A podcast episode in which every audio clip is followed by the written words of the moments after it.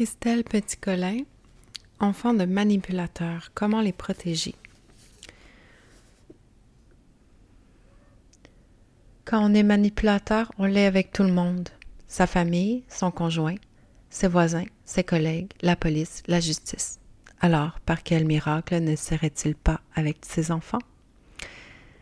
Bien qu'il se vante partout d'être un excellent parent, le manipulateur est un usurpateur. Il ne développera jamais les compétences parentales indispensables pour que l'enfant se construise.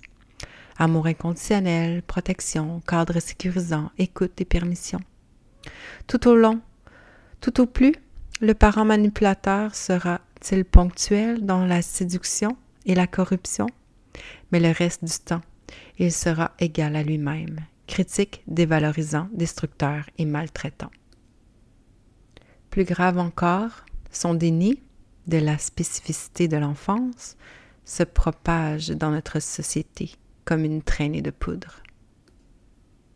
Quel risque, quelle séquelle pour ces enfants manipulés? Que peut faire l'autre parent pour limiter les dégâts? En attendant une prise de conscience collective. Introduction.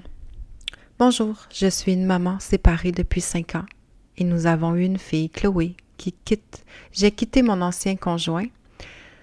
Quand Chloé avait deux ans, il était très colérique, agressif et son discours était toujours négatif envers la petite et moi. Je l'entendais parfois, lorsque j'arrivais plus tôt du travail, crier de, lui crier dessus, alors que j'étais en bas de l'immeuble.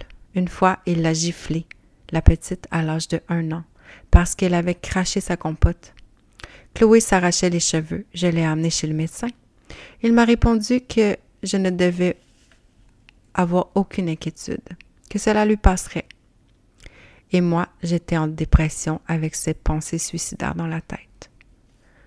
Après une dispute de trop et sa menace de me frapper, je suis partie de notre domicile à L, trois pour revenir chez mes parents à N, trois. Chloé a revu son papa au bout de dix mois. Cette absence était voulue par son père. La juge a vu l'éloignement comme une séparation volontaire de ma part. Chloé raconte alors que son papa la pousse, la tape, l'attache au lit avec une ceinture. Elle revient avec des insolations, des coups de soleil, des bleus, ouvertes à la tête à plusieurs reprises. J'ai fait constater les bleus, les marques au CHU. J'ai porté plainte à deux reprises. Chloé a été entendue par la gendarmerie et a montré les gestes de maltraitance. Réponse? Le gendarme a influencé les réponses de l'enfant.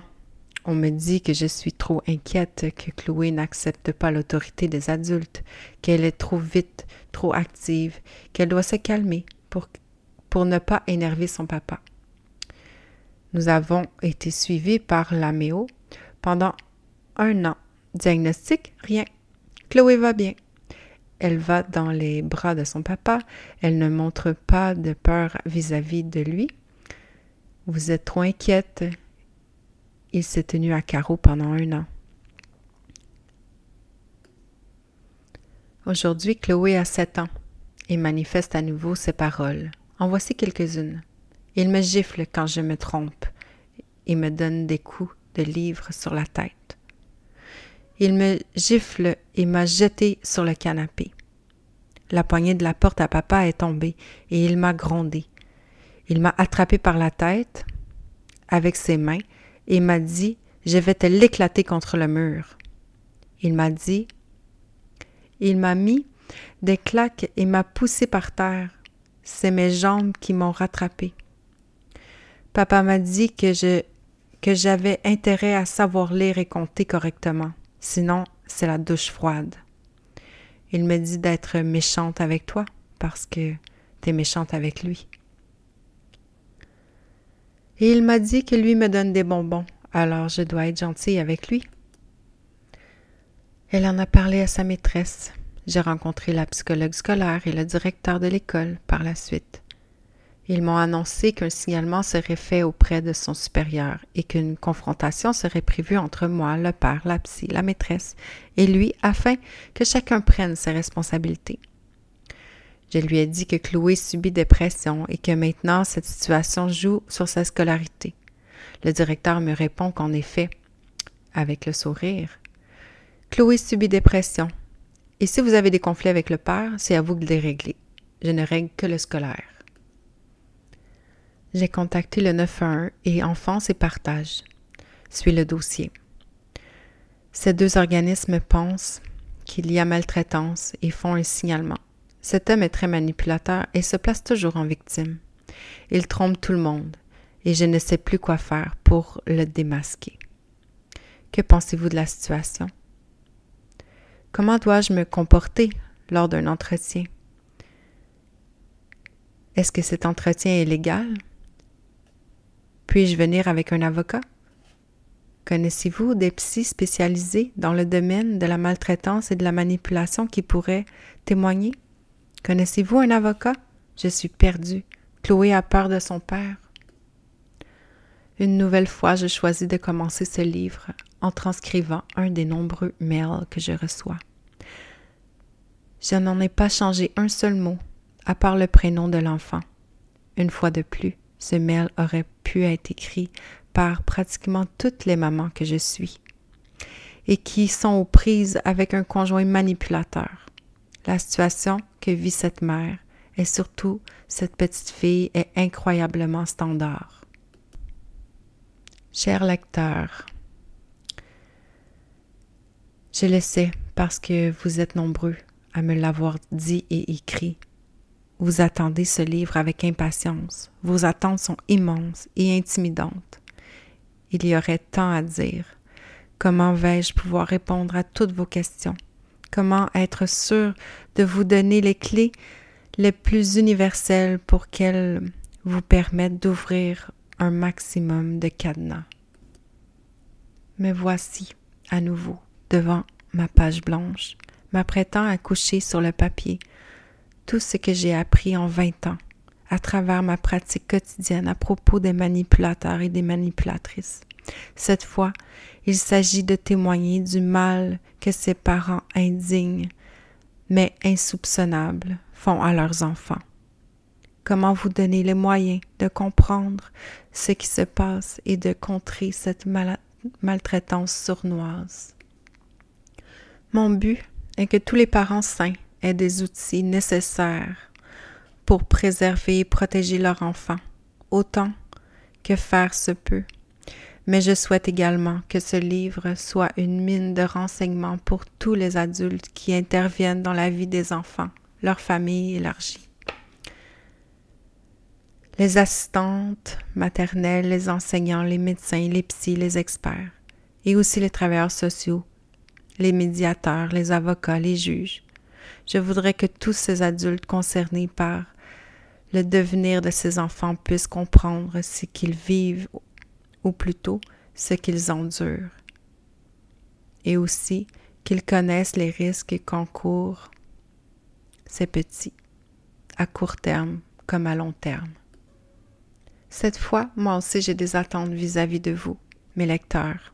Je voudrais que vous utilisiez tout ce que vous aurez appris dans ce livre pour faire encore plus que défendre vos propres enfants Faites circuler l'information partout où elle peut être utile à chaque fois que vous le pouvez.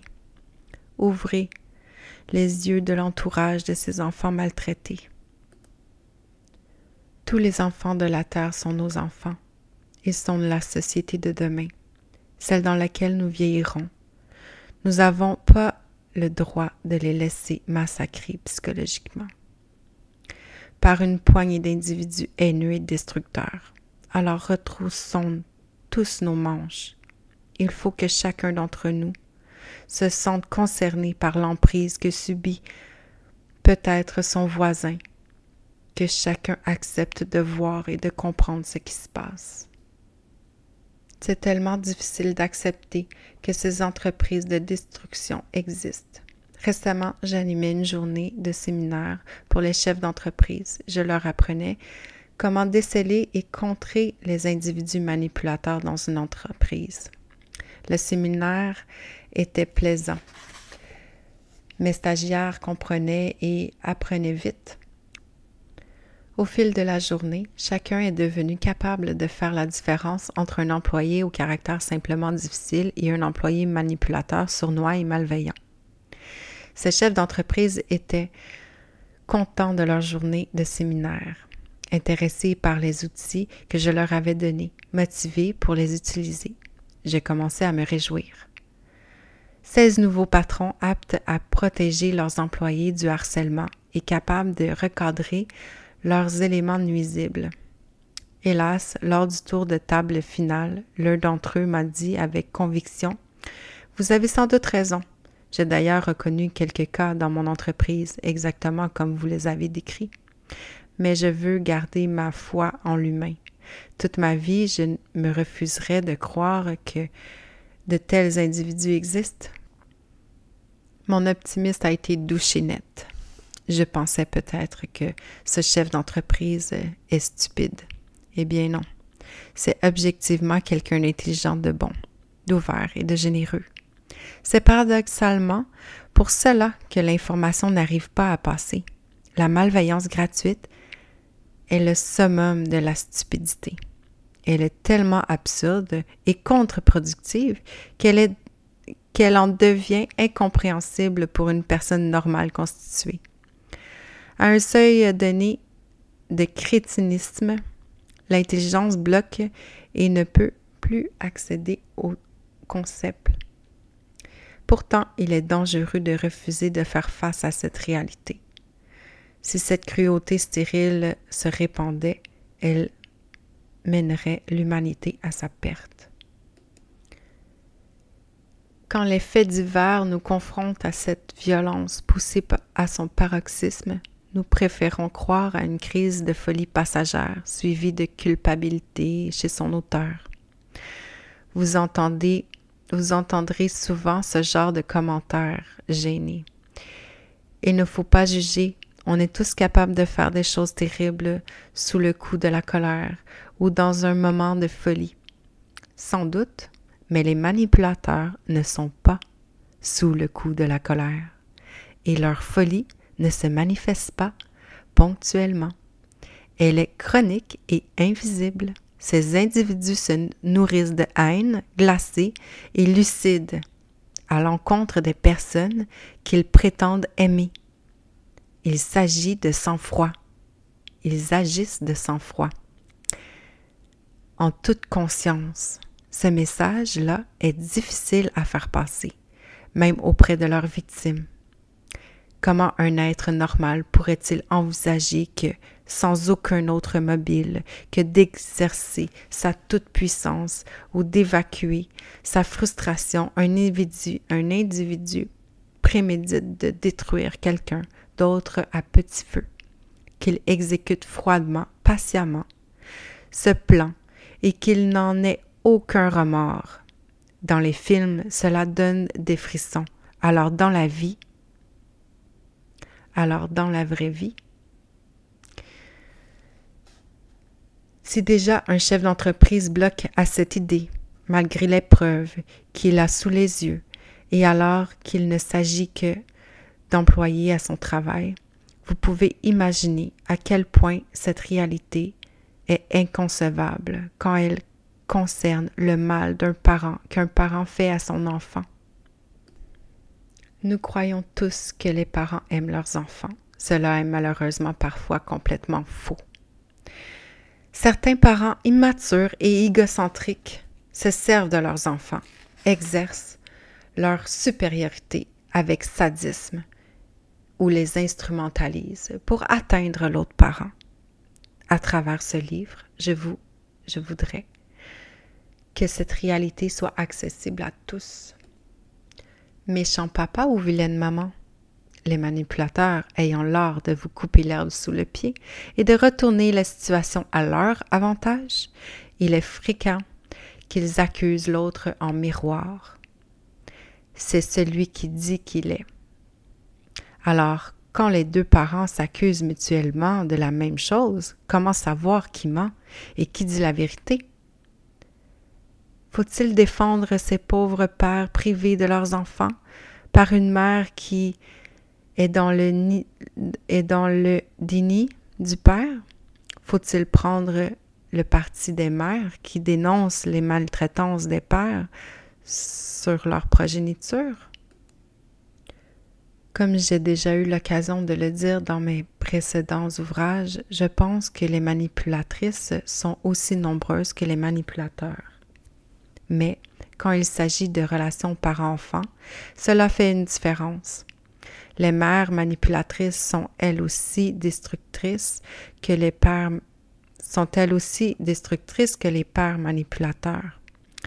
Les séquelles sur les enfants sont-elles les mêmes et de même gravité? Dans mon précédent livre, Divorcé d'un manipulateur, j'observais que les hommes victimes de manipulatrices étaient sous-représentés dans ma pratique, 2 à 4% environ de ma clientèle, quoiqu'en augmentation ces, derniers temps. Très peu d'hommes me consultent quand ils ont une difficulté relationnelle. Le réflexe psy, reste une pratique majoritairement féminine. Les hommes vont donc rester encore longtemps ignorés dans les statistiques des violences psychologiques. En lisant ce livre, les hommes sains aux prises avec une manipulatrice ont trouvé frustrant de, de voir euh, sans cesse inverser la situation pour transposer ma théorie à leur cas. Ils ont aussi trouvé qu'il y avait trop d'exemples de manipulation masculine, je sais donc d'avance que ce nouveau livre risque à nouveau de leur faire de la peine. J'en suis désolée et je veux qu'ils sachent que je ne nie pas leurs existences. Mais il est objectif que 96% des témoignages dont je dispose, donc d'exemples de situations, sont des exemples féminins. Par ailleurs, dire en continu les manipulateurs tristes pour que personne ne se sente oublié alourdirait mon propos. De même, quand je décortique un des mécanismes pathologiques qui existent entre un manipulateur et, sa, et la mère de ses enfants, il va de soi qu'en miroir existe le même mécanisme pathologique entre une manipulatrice et le père de ses enfants. À quoi servirait-il de refaire toute l'explication en inversant les sexes? Mais j'ai entendu leur demande. Je vais faire un effort pour que les hommes victimes se sentent quand même régulièrement inclus dans mes démonstrations. Comme j'ai eu beaucoup moins de témoignages masculins, j'ai évidemment moins eu l'occasion d'étudier les techniques de manipulatrice maternelle. Les maltraitances et manipulations paternelles vont donc rester la majorité des exemples que je donne dans ce livre mais les quelques exemples féminins que mes clients m'ont racontés sont assez édifiants. D'ailleurs, à ce propos, dans Échapper aux manipulateurs, comme dans Divorcer d'un manipulateur, j'apporterai cette précision à propos des exemples que j'ai cités dans ces livres. Les premiers lecteurs de mon manuscrit m'ont conseillé de préciser que tous les exemples que je cite dans ce livre sont authentiques ils les trouvaient parfois tellement énormes et caricaturaux qu'ils ont pensé que j'exagérais. Il n'en est rien. Je vous confirme donc que je n'ai rien inventé et que tous les exemples que je donne sont directement issus du vécu de ma clientèle. Je n'ai changé que les prénoms des protagonistes pour préserver leur, leur anonymat. Cependant, ceux qui vivent ces situations au quotidien auront sûrement leur propre lot d'exemples aussi incroyables à raconter et sauront déjà que je n'exagère pas. Cette précision vaut à nouveau pour cet ouvrage-ci. Les situations que je cite sont de plus en plus dramatiques et les exemples pourront paraître encore plus énormes, mais ils sont tous authentiques et entrant chaque jour plus avant, dans l'intimité de ces familles dysfonctionnelles, j'ai eu accès à la noirceur de l'âme des manipulateurs, à leur sadisme, mais aussi à leur niveau de stupidité. Je sais jusqu'où ils sont capables d'aller et je veux que vous le sachiez aussi, que je vous jure que je n'exagère rien, hélas. Par exemple, un papa m'a raconté la situation suivante. Lorsqu'il est venu récupérer ses deux, deux garçons de 4 et 2 ans pour un gros week-end férié, la maman a donné devant lui à chaque enfant un cœur en peluche en, en hoquetant d'une voix mourante. Elle, entre deux sanglots déchirants, Tenez mes chéris, c'est le cœur de maman qui va saigner tout le temps jusqu'à votre retour. Gardez-le bien, ne le perdez pas. Je vous laisse imaginer l'état émotionnel des enfants quand ils ont monté dans la voiture de leur père. Entre nous, ce n'est pas un bel exemple de pur sadisme et de stupidité, ça. Croyez-vous que cette mère n'est pas pleinement consciente du mal qu'elle fait à ses enfants, juste pour euh, son ex? Qu'aurez-vous fait à la place de ce papa? Comment désamorcer ce missile psychologique dévastateur? Eh bien, c'est plus simple que ça en a l'air. Il suffit de pratiquer posément la contre-manipulation. Restez très calme et très factuel. Dites aux enfants, ce n'est pas vrai le cœur de maman, que le cœur de maman saigne, parce que quand le cœur saigne, on va le soigner à l'hôpital.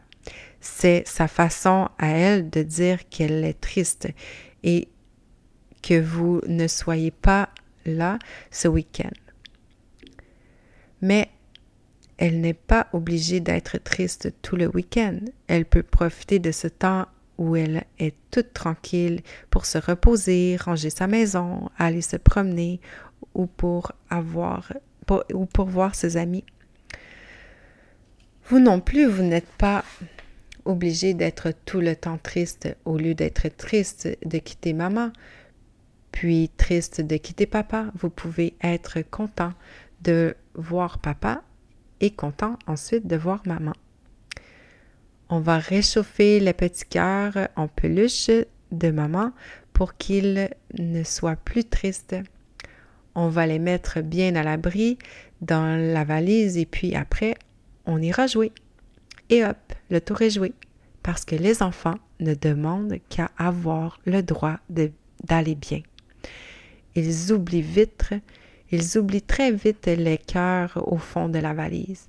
Et, il est aussi très simple d'éviter que cette scène déchirante et traumatisante ne se reproduise à chaque fois.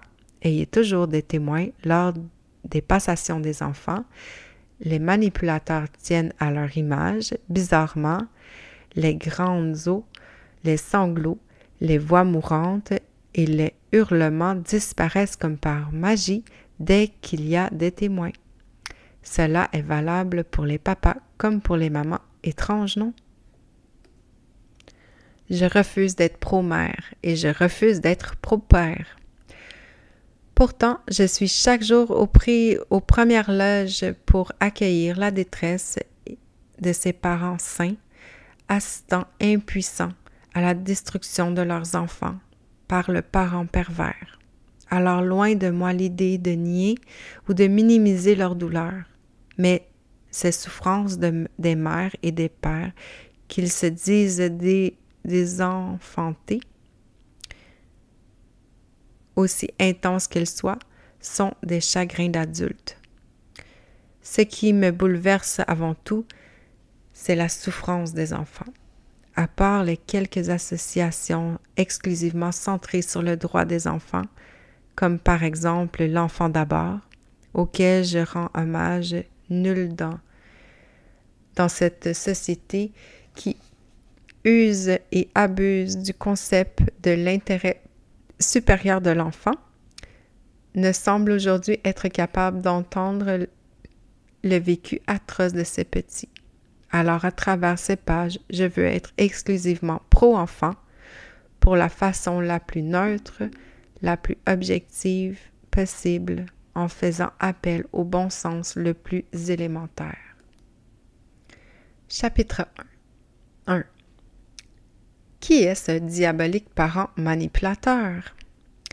Pour commencer, il nous faut faire pleinement connaissance avec les tristes cires que sont les manipulateurs. Ils existent depuis la nuit des temps. Leur but reste le même à travers les siècles, satisfaire leurs priorités à nos dépens. se nourrir de notre énergie vitale et faire porter à autrui leur frustration chronique. Leur technique simple et sophistiquée, à la fois, est toujours d'une redoutable efficacité. Bien qu'on en parle de plus en plus, ces individus restent encore très mal connus. Pourtant, leur profil est sinistre, sinistrement standard et le récit des victimes est toujours le même. C'est pourquoi, aussi sournois soient-ils, leurs agissements sont suffisamment stéréotypés pour être repérables et leurs traits de caractère caractéristiques en être caricaturaux. J'en profite pour euh, le préciser. Ce n'est pas moi qui suis présomptoire, ce sont leurs agissements qui sont incroyablement standards. Mes lecteurs me le disent souvent. Ils pourraient surligner toutes les phrases de mes livres tant ils ont l'impression que je connais personnellement leur manipulateur et que je l'ai vu agir au quotidien. Je pense que tout le monde pourrait facilement apprendre à repérer qui ils sont et comment ils, font. Dès que l'on a compris, on détecte instinctivement leur déviance, on les devine et on peut prévenir leur malveillance, puisque arrivé le jour où plus personne ne sera leur dupe. Alors, ces manipulateurs, qui sont-ils? Comment font-ils? Pourquoi sont-ils ainsi? Un beau masque, le manipulateur est avant tout une personne qui a deux visages, un très sympathique pour l'extérieur et un autre maussade et cruel que seule sa victime connaît.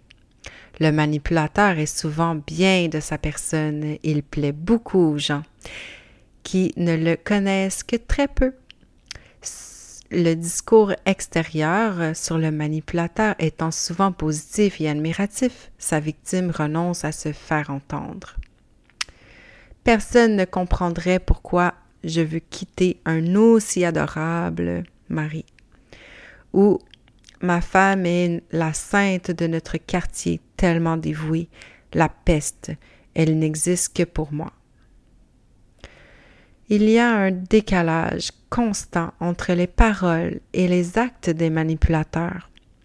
En mots, tout est parfait. Ils vous aiment. Ils font tout ce qu'ils peuvent pour vous satisfaire. C'est vous qui n'êtes jamais content. Et de toute façon, on ne peut pas discuter avec vous. Or, quand on étudie attentivement les, les faits, les paroles ne tiennent plus. Les manipulateurs n'ont aucune générosité spontanée. Ils sont égoïstes, indifférents, cruels et même malveillants. Mais tellement sournoisement que leurs victimes doutent toujours de ce qu'elles vivent. Ça m'a effleuré l'esprit, disent, disent-elles souvent en, en me consultant.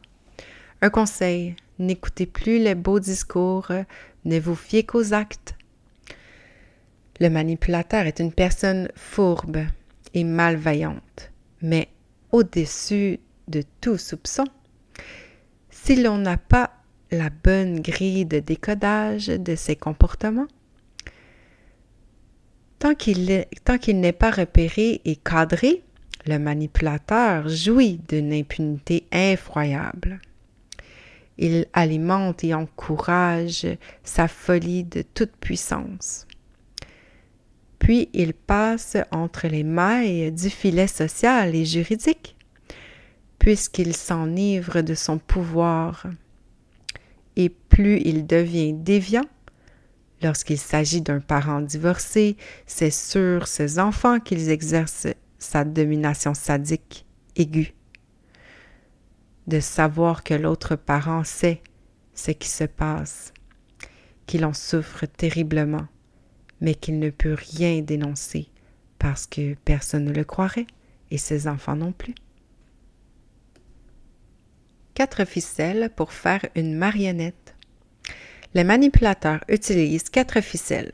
La séduction, la victimisation, l'intimidation et la culpabilisation. La séduction est leur première arme. Ils savent être particulièrement charmants et flatteurs jusqu'à ce que vous soyez tombé sous leurs emprises. Puis dès qu'ils vous savent piéger, ils retirent ce masque séducteur dont ils n'ont plus besoin.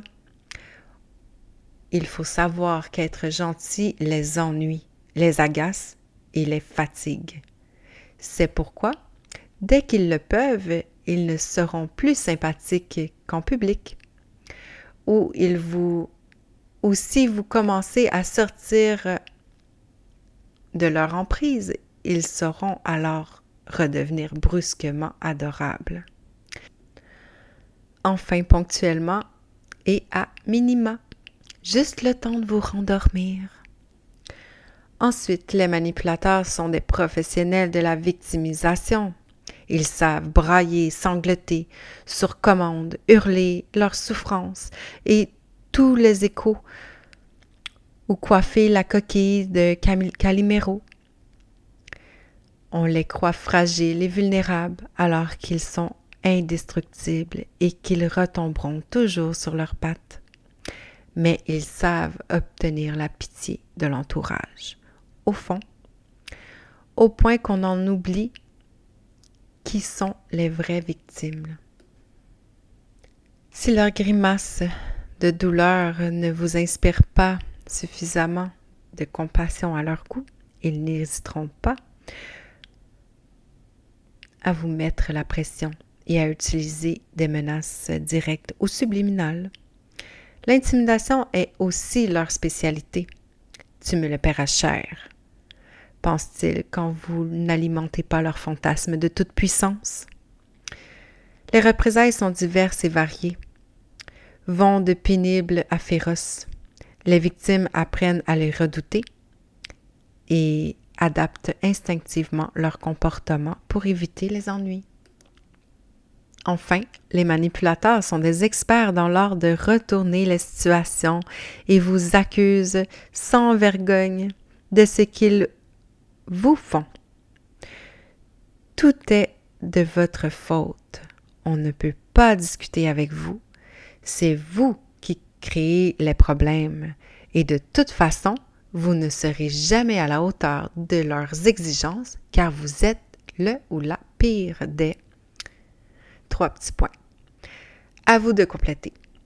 Conjoint, parents, cuisinier, bricoleur, femme d'intérieur, mise en accusation en permanence, les victimes des manipulateurs développent une culpabilité aussi généralisée qu'irrationnelle. Ainsi, c'est avec ces quatre ficelles les manipulateurs vous transforment en marionnette. Trois clés pour enfermer le doute, la peur et la culpabilité. La sensation de s'être fait manipuler est une sensation très désagréable. À la culpabilité de s'être fait avoir vient s'ajoute la confusion de ne pas savoir comment cela nous est arrivé et la peur que cela nous arrive à nouveau. Et ainsi, peu à peu, tous les ingrédients se mettent en place pour être encore plus manipulables à la prochaine fois. Car les trois clés de la manipulation sont le doute, la peur et la culpabilité. Il suffit d'actionner une de ces trois clés pour enclencher le cercle infernal dans lequel nous ne pourrons plus que tourner en rond.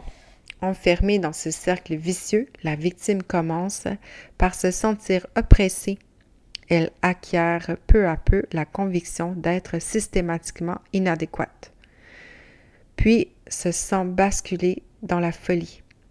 Le doute se transforme en confusion mentale, la peur en angoisse permanente, entrecoupée d'accès de panique. Quant à la culpabilité, elle devient un syndrome de Stockholm. Quand la victime épuisée renonce à comprendre l'absurdité de la situation, elle finit par épouser le raisonnement tordu de son manipulateur. Une victime décérébrée. Charmée, puis apitoyée, terrorisée et culpabilisée, la victime s'épuise longtemps à essayer de comprendre ce qui se passe et à s'adapter. Elle finit par renoncer à mettre du sens sur ses comportements absurdes. Alors elle devient un automate décervelé. Tel un zombie, la victime obéit sans réfléchir, avec un seul objectif, éviter autant qu'elle peut les scènes épuisantes. L'ennui est que le harcèlement moral est un processus qui, une fois enclenché, ne s'arrête plus et ne pourra aller qu'en s'aggravant. L'abuseur se grise de sa toute-puissance, s'enivre de sa propre haine, devient un véritable drogué de ses propres abus. Sa victime est sa cam. Il lui faut une dose d'abus toujours plus forte à un moment donné, la victime doit réagir pour assurer sa survie. C'est extrêmement troublant. Toutes les victimes que j'ai reçues en consultation depuis 20 ans ont prononcé cette même phrase J'allais y laisser ma peau. Des morveux immatures et malveillants. Comme j'ai eu l'occasion de l'expliquer longuement dans mes précédents ouvrages, je suis convaincue que la pathologie des pervers narcissiques ou des manipulateurs destructeurs est avant tout une pathologie de la maturation psychique. Oui, ils sont pervers, manipulateurs, narcissiques, paranoïaques, etc. La plupart des experts reconnaissent d'ailleurs, mais au passage, comme un trait accessoire leur immaturité. Or, pour moi, cette immaturité n'est pas un problème périphérique, c'est le problème central des pervers narcissiques et tout le reste en découle. À un âge donné, pour des raisons probablement émotionnelles, possiblement neurologiques, leur mental s'est paralysé et fossilisé. Le corps a continué à grandir, mais leur esprit, non. Les manipulateurs sont avant tout des gens très immatures. Leurs victimes se sentent bien et sont régulièrement déroutées par les réactions infantiles de leurs manipulateurs. Quand vous êtes en face d'un manipulateur, vous croyez avoir affaire à une personne adulte et raisonnable, mais en réalité, derrière le masque sympathique, vous vous confrontez à un enfant de 7, 8 ou 10 ans, parfois même de seulement 5 ans. Sournois, méchant, mal élevé et impossible à raisonner, puisque complètement buté face à vos sermons, cette immaturité s'explique. Cette immaturité explique leur égocentrisme, leur cruauté, leur tyrannie, leur pulsion leur côté pulsionnel et capricieux. Les manipulateurs sont de vieux enfants explosifs, possessifs et jaloux, cramponnés à vos basques et faisant tout ce qu'ils peuvent pour que vous ne vous occupiez que d'eux et de personne d'autre. Tout le temps et partout. Ils ne sont jamais sortis de l'illusion de, de leur toute-puissance infantile. J'ai tant de choses inédites à vous dire dans ce nouveau livre.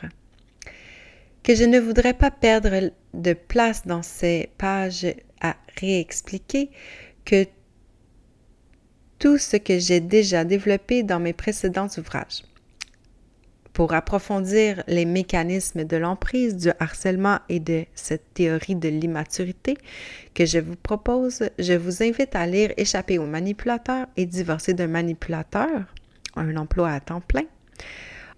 En attendant, prenez juste l'habitude de voir votre manipulateur sous ses traits. Un jour, un de mes clients a appelé les manipulateurs des morveux. C'est certainement le surnom qui leur va le mieux et vous faudra apprendre à communiquer avec eux en tenant compte de leur immaturité. On ne peut pas raisonner un manipulateur, on ne peut pas le cadrer, et si possible fermement. Bref, qui est le parent manipulateur? C'est une personne qui sera rapidement plus immature que ses propres enfants. et bien décidé à faire la peau à l'autre parent. Chapitre 2 Les relations humaines des manipulateurs.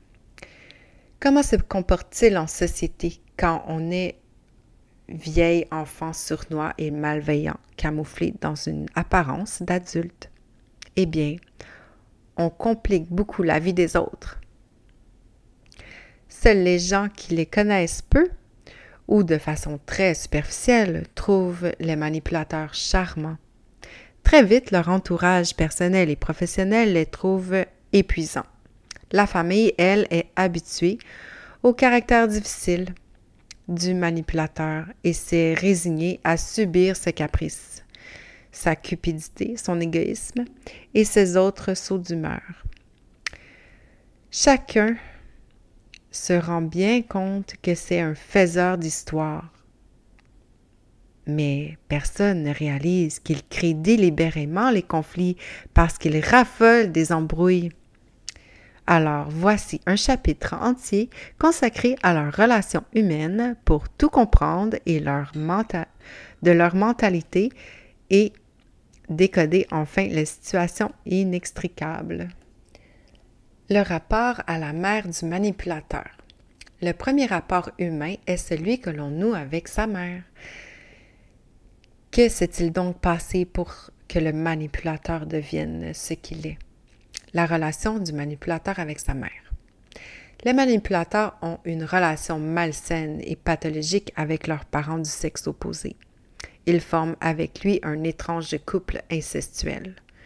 C'est une relation d'amour parent et de haine larvée de soumission, affichée et rébellion vicieuse.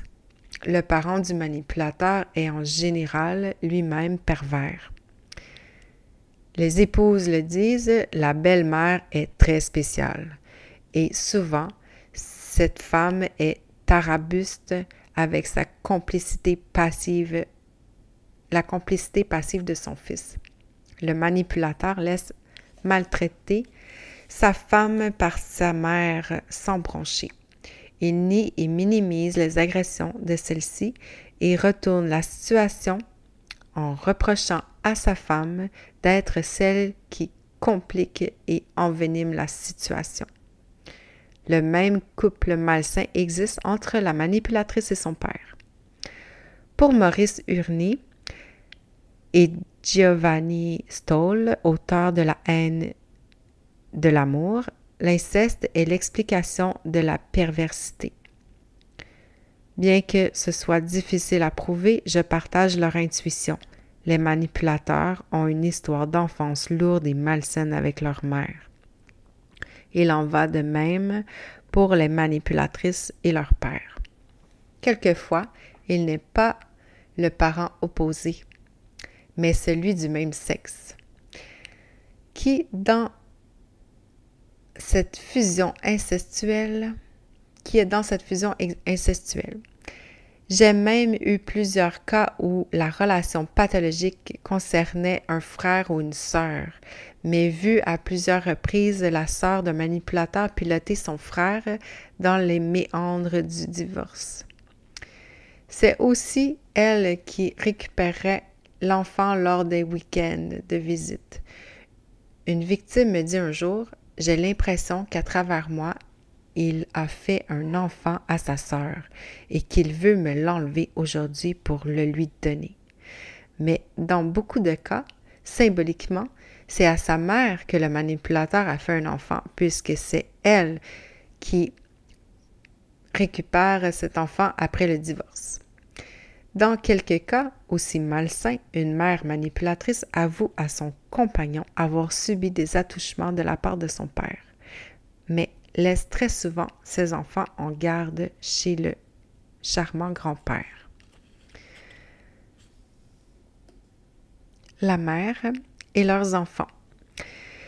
Quand on est un vieux petit garçon en guerre contre sa propre mère, on ne peut pas avoir une relation saine et épanouie avec les femmes en général, la sienne en particulier, et encore moins avec la mère de ses enfants. Les manipulateurs règlent avec leurs femmes les comptes qu'ils n'ont pas réglés avec leur mère. pour être sûr de la dominer et de se faire prendre en charge. Ils choisissent plutôt une femme douce et maternelle, mais paradoxalement, ils en veulent, ils lui en veulent de l'être. Sa gentillesse, son dévouement, sa patience, sa compréhension sont insoutenables, peut-être parce que tout cela arrive trop tard et réveille des manques irréversibles. De plus, pour un manipulateur, la gentillesse ne peut être qu'un calcul ponctuel de la faiblesse. C'est pourquoi, plus leurs épouses est bienveillante, plus elle attise leur paranoïa, car ils n'arrivent pas à donner un sens à cette bonté gratuite. Tant qu'ils n'ont pas d'enfants, les manipulateurs utilisent sans mesure ni vergogne les instincts maternels de leur épouse, tout en la méprisant d'être si servile. Puis, lorsque leur femme accède au statut haï et redouté de mère, les choses se gâtent. Elles deviennent l'ennemi à abattre. C'est pour cela que statistiquement, les violences conjugales commencent généralement pendant les grossesses. Ces hommes deviennent méchants avec leur femme parce qu'ils ont peur de la mère et qu'ils la détestent. Dans le meilleur des cas, empêtrés dans leurs problématiques incestuelles, ces maris manipulateurs se contentent de devenir très distants ils sont absents, indifférents avec leurs épouses pendant la grossesse. Les mamans me racontent la muflerie de leur conjoint. Elles, elles ne reçoivent de lui aucun geste de tendresse. Il n'y a pas la moindre réflexe d'aide ou de soutien, ni physiquement, en portant les sacs, par exemple, ni moralement, en étant à l'écoute de sa compagne, Certains font même en sorte qu'elle se coltine seule les corvées les moins compatibles avec l'état de grossesse, comme un déménagement ou des travaux. La grossesse coïncide d'ailleurs souvent avec un déménagement. Dynamique positive ravie de faire son nid, la future maman fait les cartons, charrie les meubles, se transforme en peintre, en, bâtiment, voire en maçon, et réalise peu la goujaterie euh, du futur père. Elle pense qu'il est immature et espère que la naissance rendra les choses plus concrètes. Elle croit qu'il réalisera enfin à ce moment qu'il est père et qu'il commencera alors à mûrir.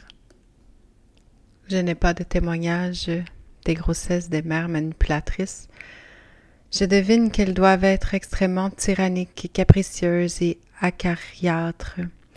Mais comme les conjoints des manipulatrices sont des hommes bienveillants et protecteurs, ils ont dû se laisser tyranniser joyeusement.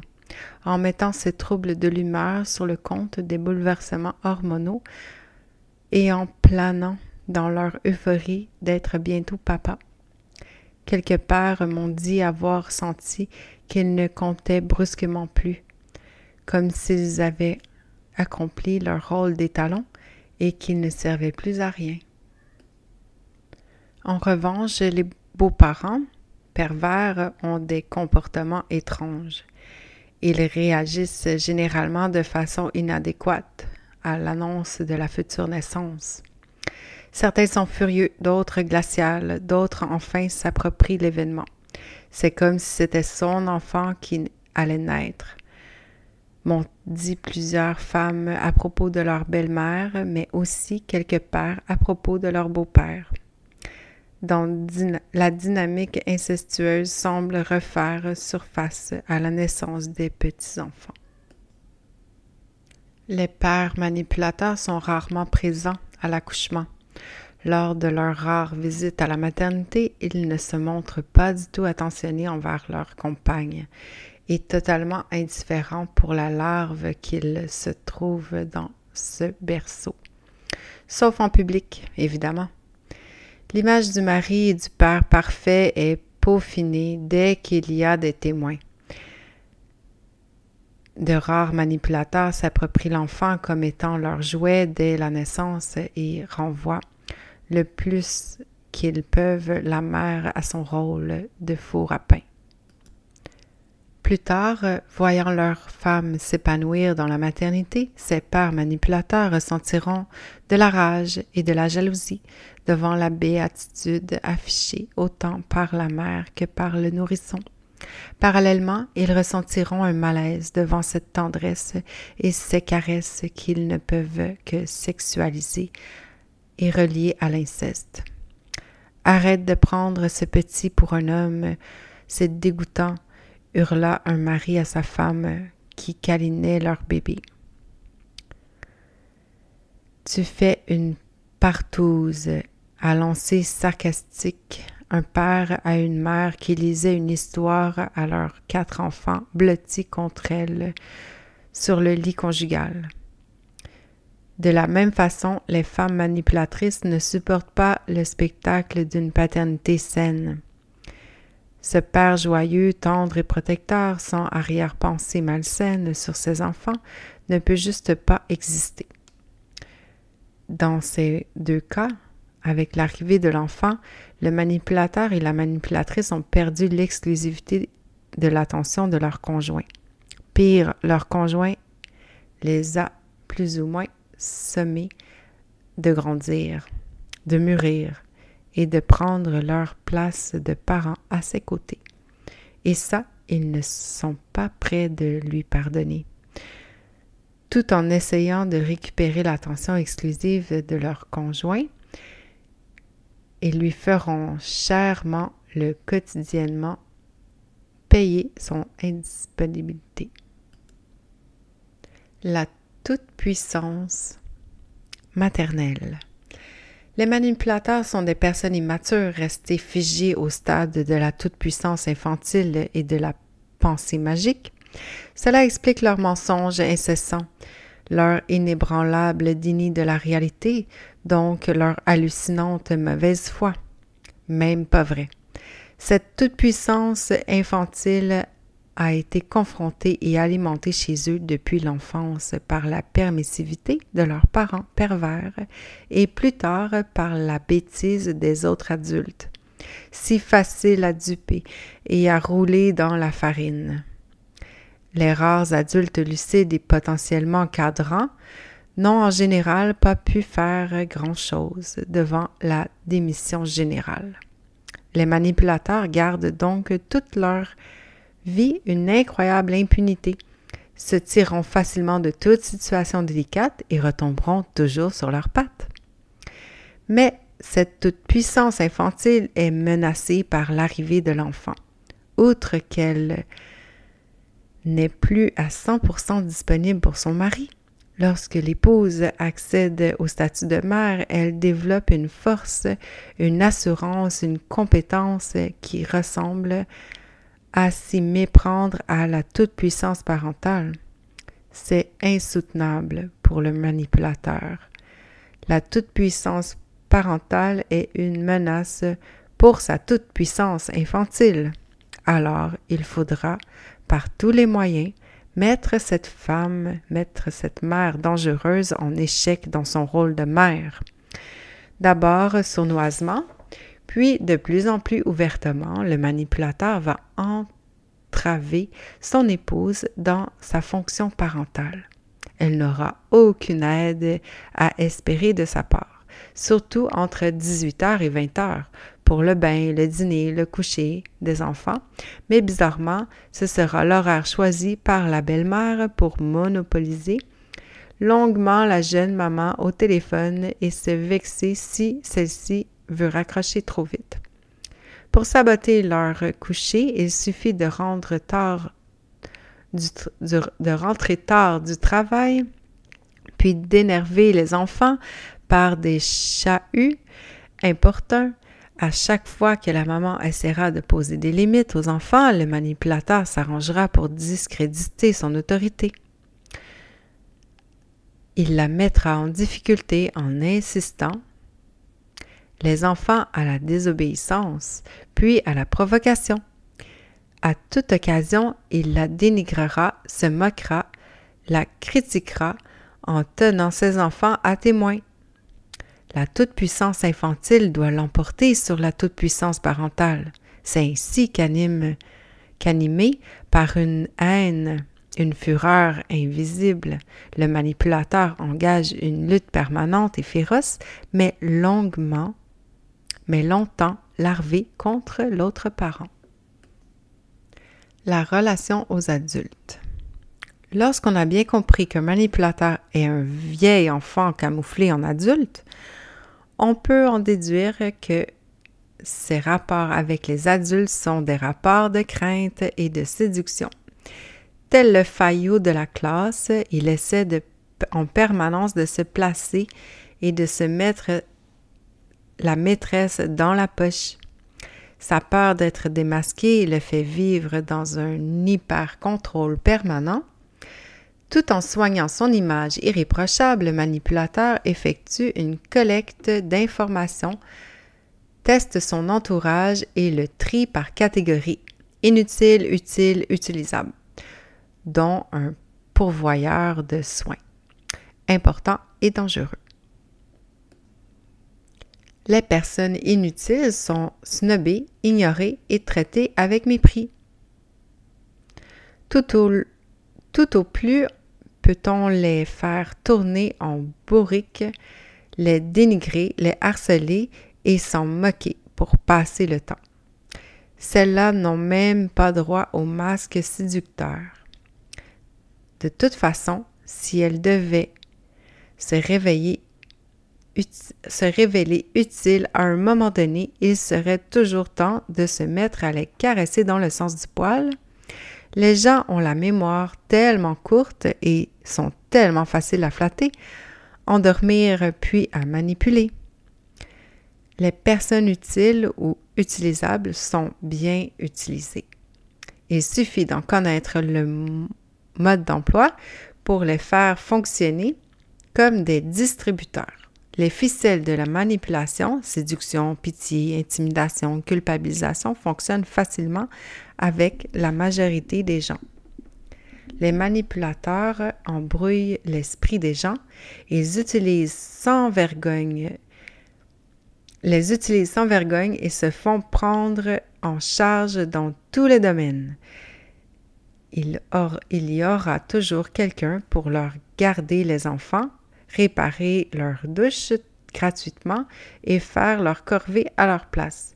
Ils obtiendront facilement des attestations mensongères et en leur faveur, sans même que leur témoin réalise qu'il est en train de rédiger un faux témoignage.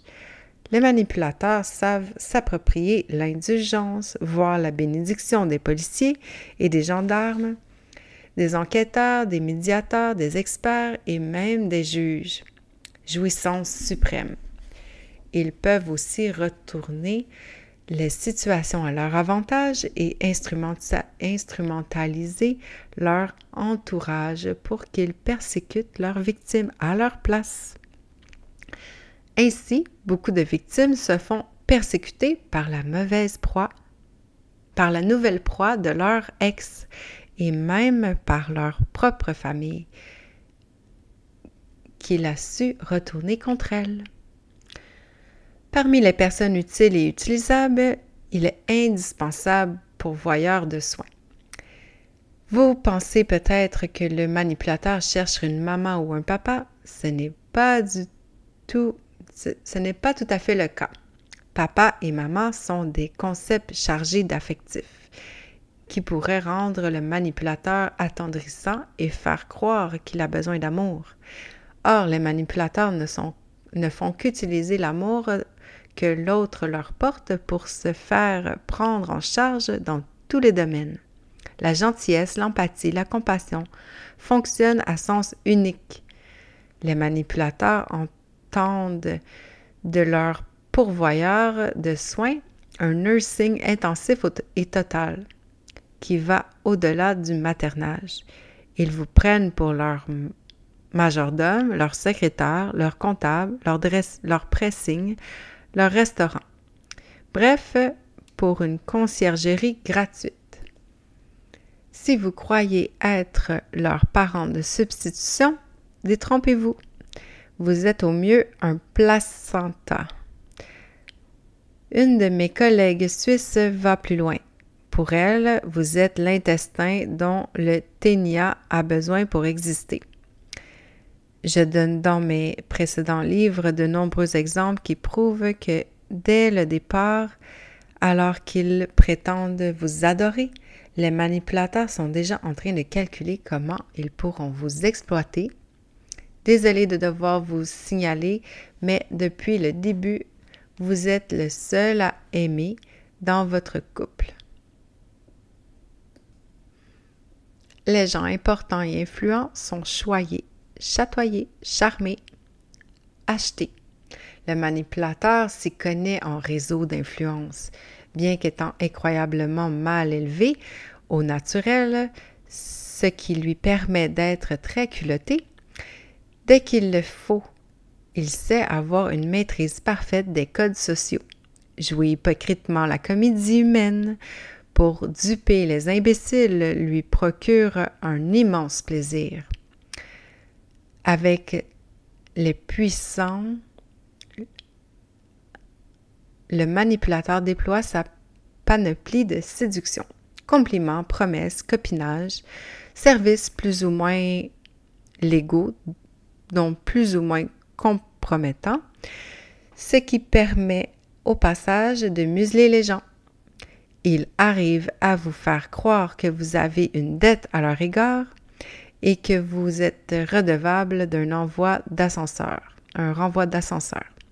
Le copinage et la séduction peuvent aller très loin. Par exemple, à la traverse, à la travers, non, par exemple, à travers ce que j'entends quotidiennement, il semble que de nombreux manipulateurs réussissent à coucher avec leurs avocates lors des procédures qu'ils engagent.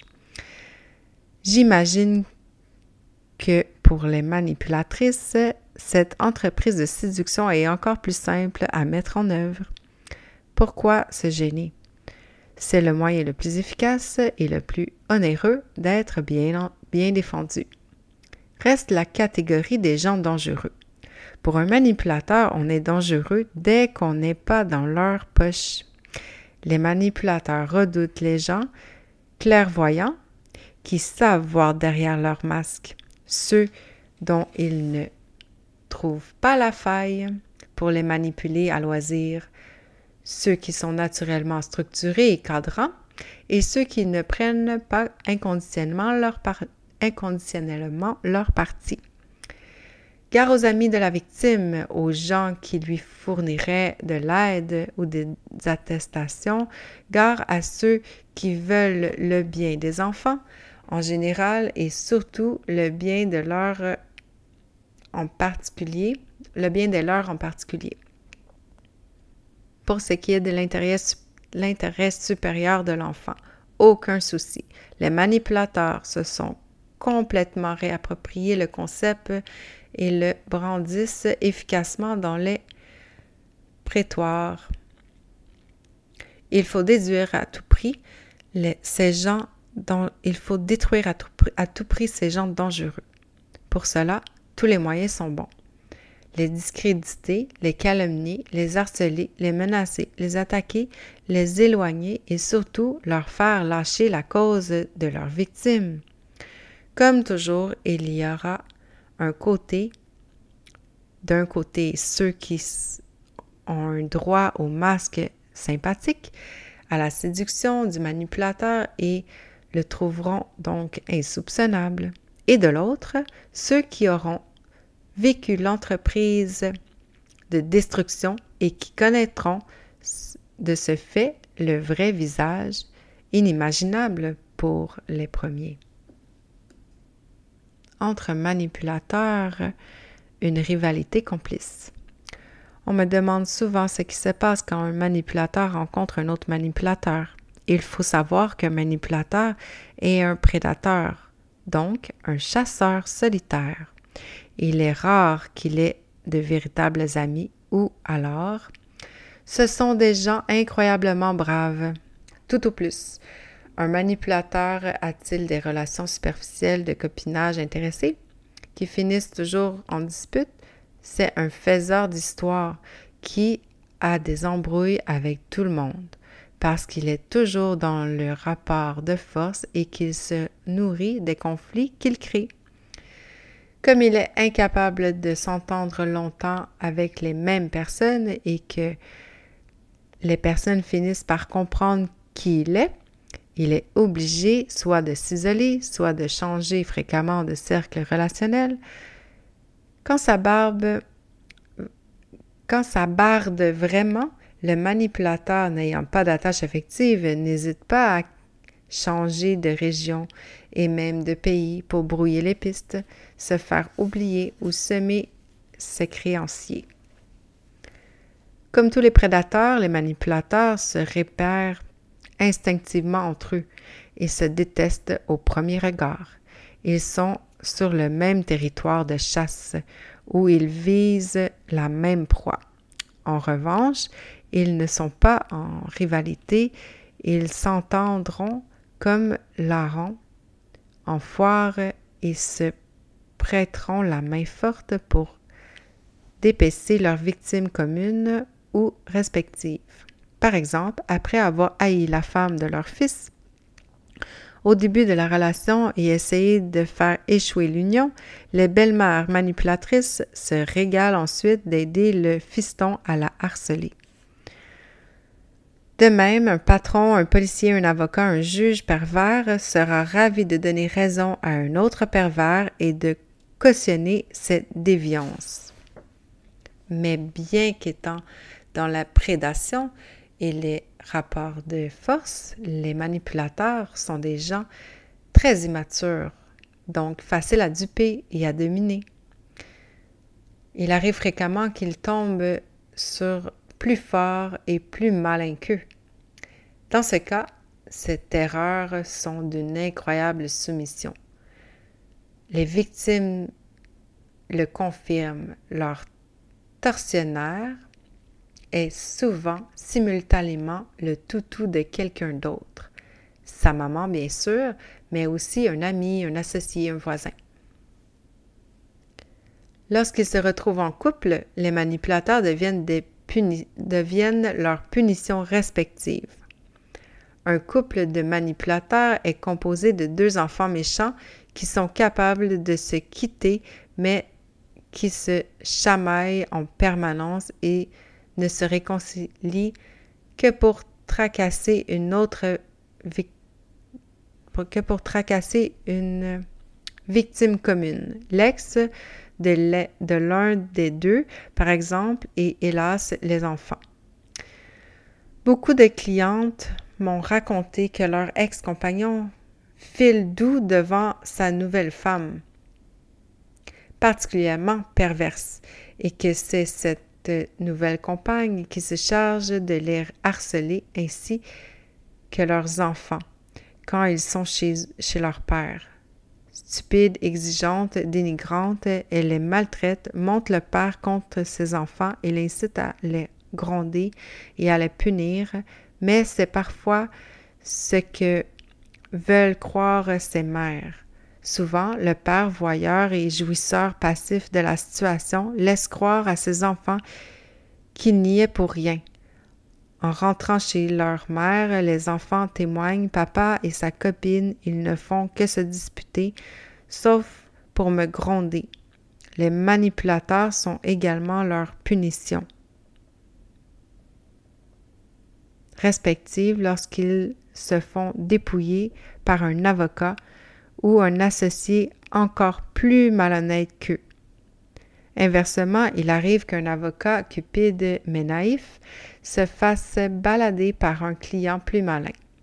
Alléché par un pourcentage séduisant, l'avocat mettra longtemps à, prendre, à comprendre qu'il ne touchera jamais cette somme, car le plaisir du pervers est avant tout d'enliser la procédure pour asphyxier son ex-conjoint.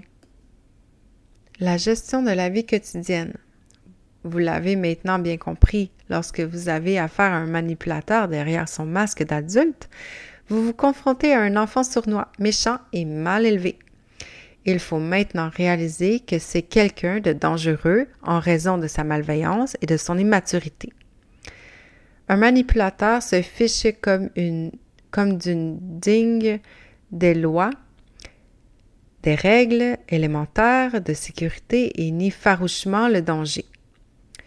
La plupart du temps, cela va même au-delà de l'inconscience et du simple déni du danger.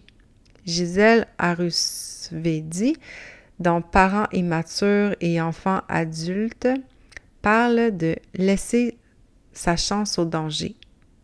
Il s'agit d'une attitude passive-agressive qui, au mieux, se traduit par une totale non-protection et au pire devient l'organisation sournoise de mise en danger délibérée. Lors des situations dangereuses, les enfants ne sont pas surveillés. Par exemple, le parent ne leur donne pas la main au bord d'une route passante, les laisse jouer autour du barbecue et ne les regarde pas à la plage. On m'a raconté des cas où le père amenait en moto sur l'autoroute un enfant de 7 ans ou à vélo sur une route nationale un petit de 4 ans. L'autre parent sera évidemment accusé d'être abusivement surprotecteur et maladivement anxieux quand il se rebiffera devant tant d'innocence, devant tant d'inconscience. En voiture, les manipulateurs sont restés à l'âge de vroom vroom tut tut. Cela explique que le phénomène des chauffeurs routiers, ils ont un permis de conduire d'adultes et des réactions de gamins. Les victimes m'ont souvent, raconté l'inconscience de leur conjoint. Ils n'attachent pas les enfants en voiture, ils installent sur le siège avant et sans rehausser, bien sûr, ils roulent à tombeau ouvert et font des simulacres de jeter la voiture sous un camion si on les contrarie. C'est tellement amusant de faire flipper ses passagers. Quelle toute-puissance grisante de tenir le volant. Un garçon de 10 ans témoigne, il est terrorisé en voiture avec son père. Celui-ci roule bien trop vite et conduit pratiquement toujours sous. Une maman a filmé son ex démarrant en tombe avec sa décapotable. Sur le siège avant, à côté de lui, leur petite fille de 3 ans était assise non attachée. La maman a fait le film pour que le juge puisse constater la mise en danger de l'enfant. Pour que ce film puisse figurer dans son dossier, il faudra qu'elle en fasse constater le contenu par huissier et qu'elle imprime les captures d'écran. Mais le juge tirera-t-il pleinement les conclusions qui s'imposent sur la dangerosité de ce père? Réalisera-t-il que ce père a cinq ans d'âge mental, qu'il se croit encore dans la cour de l'école maternelle et qu'il est trop content d'épater une meuf de petite section avec son auto à pédale? C'est quasiment impensable pour un adulte, même pour la maman qui a filmé la scène. Les manipulateurs ne sont pas dangereux pour leurs enfants. Ils, ne sont, ils le sont généralement avec leurs conjoints comme je l'ai longuement décrit dans Divorcer d'un manipulateur, et pour toute personne qui leur fait confiance, ils n'ont aucune limite et aucun scrupule. Aliments périmés, ajout de substances interdites pour plus de profit dans leur business, procédures de sécurité snobées, signaux d'alerte ignorés, et toujours ces délicieuses mises en danger organisées pour le frisson, le plaisir. Les manipulateurs sont des dangers et des calamités pour toute la société. Jusqu'à présent, j'ai peu abordé leur rapport à la propreté. Pourtant, il est fréquent que les manipulateurs n'aient pas non plus acquis les notions élémentaires d'ordre, d'hygiène et de propreté et encore moins de diététique ou de santé. Leurs victimes ont honte de raconter la crasse de leur conjoint manipulateur. Quelques hommes victimes m'ont raconté que lors de ces règles, leur femme gardait des sous-vêtements tachés ou laissait son sang couler dans toute la maison, y compris devant les enfants. Des femmes m'ont raconté que leur mari ne se douchait pas, ne se lavait jamais les dents et faisait ses besoins scatologiques sur la lunette des WC pour les oublier, obliger à nettoyer. Si personne ne passe derrière, un manipulateur pour ranger et nettoyer son intérieur se transforme vite en taudis.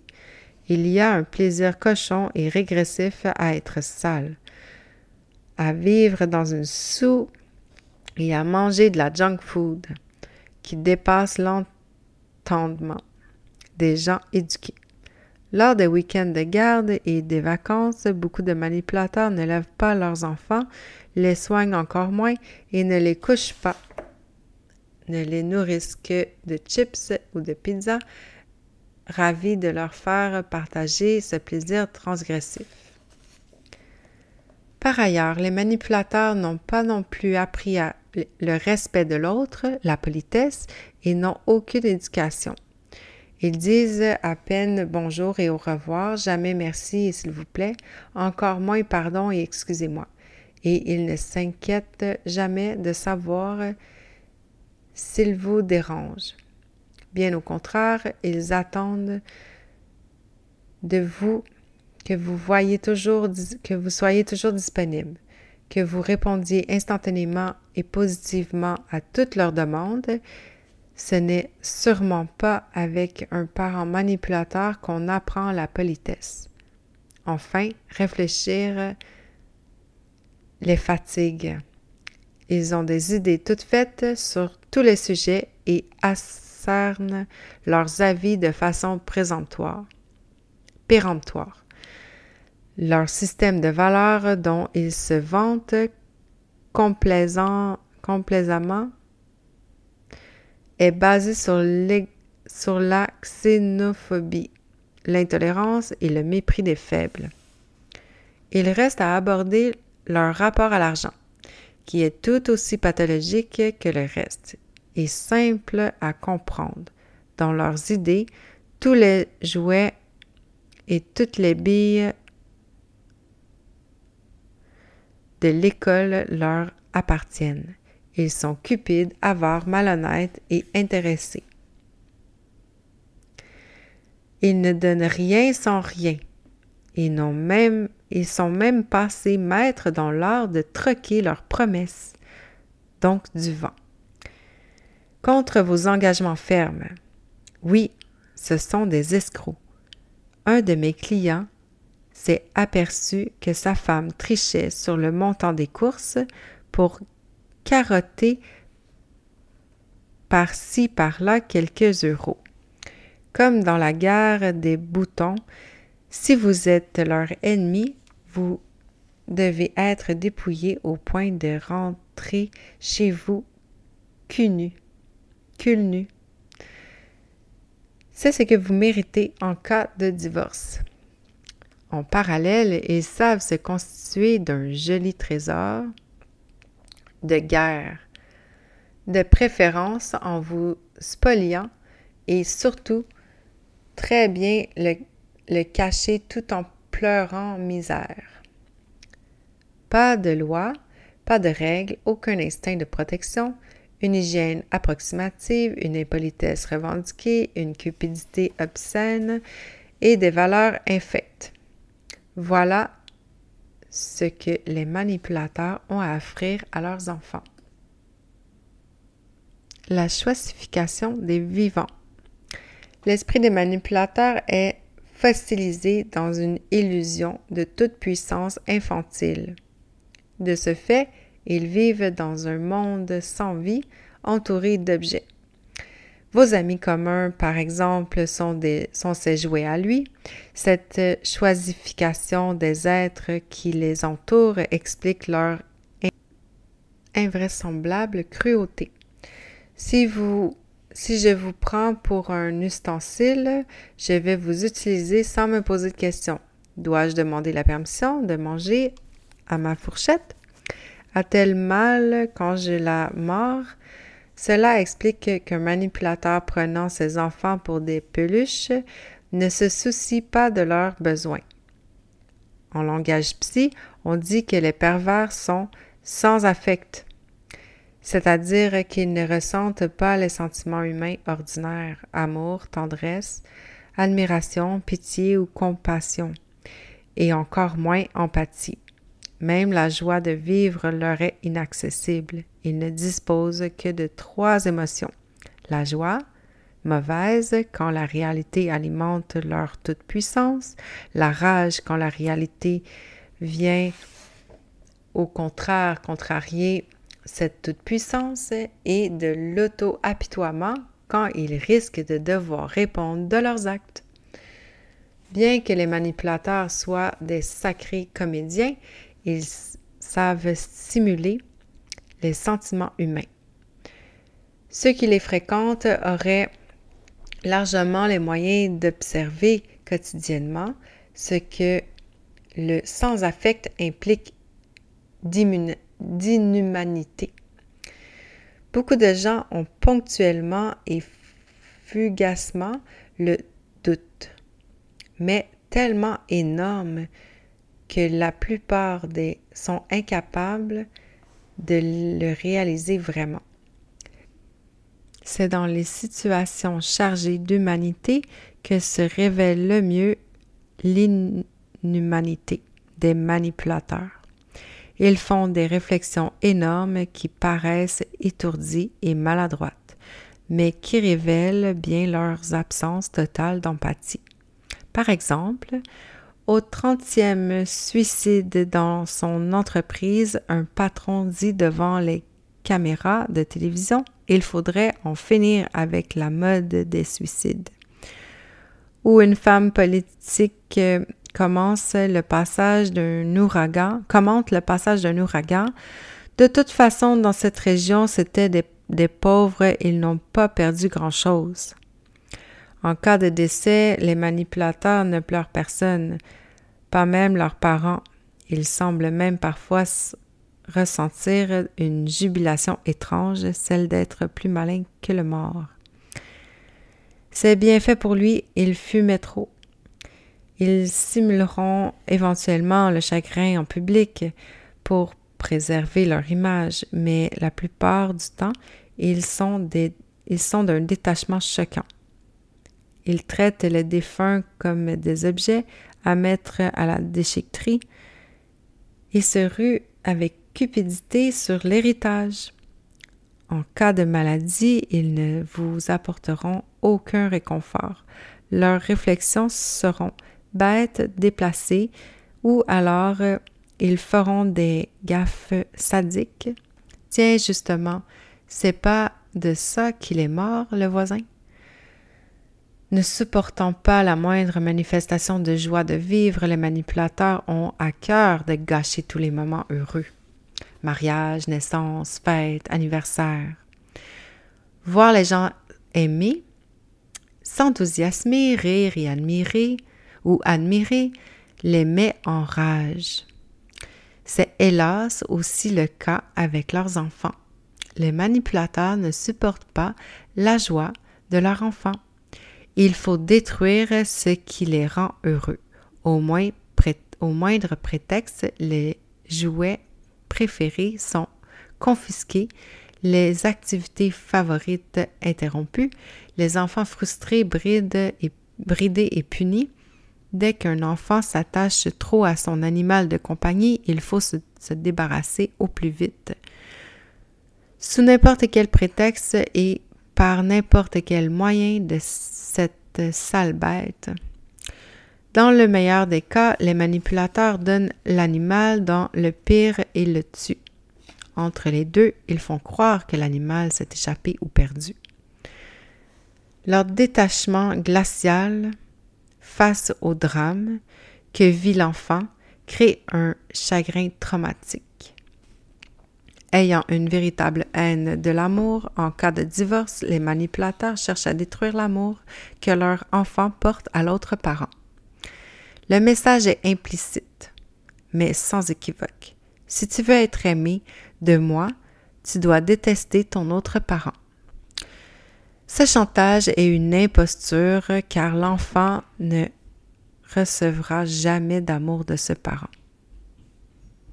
Sans affect, il se renonce à l'amour de l'autre parent il ne lui restera rien pour se construire.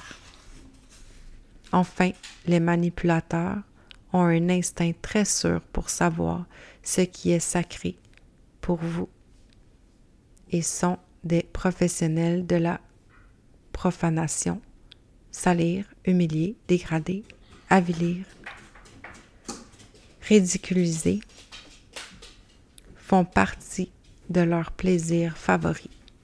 C'est tellement facile de le faire sur des enfants. Comment résister?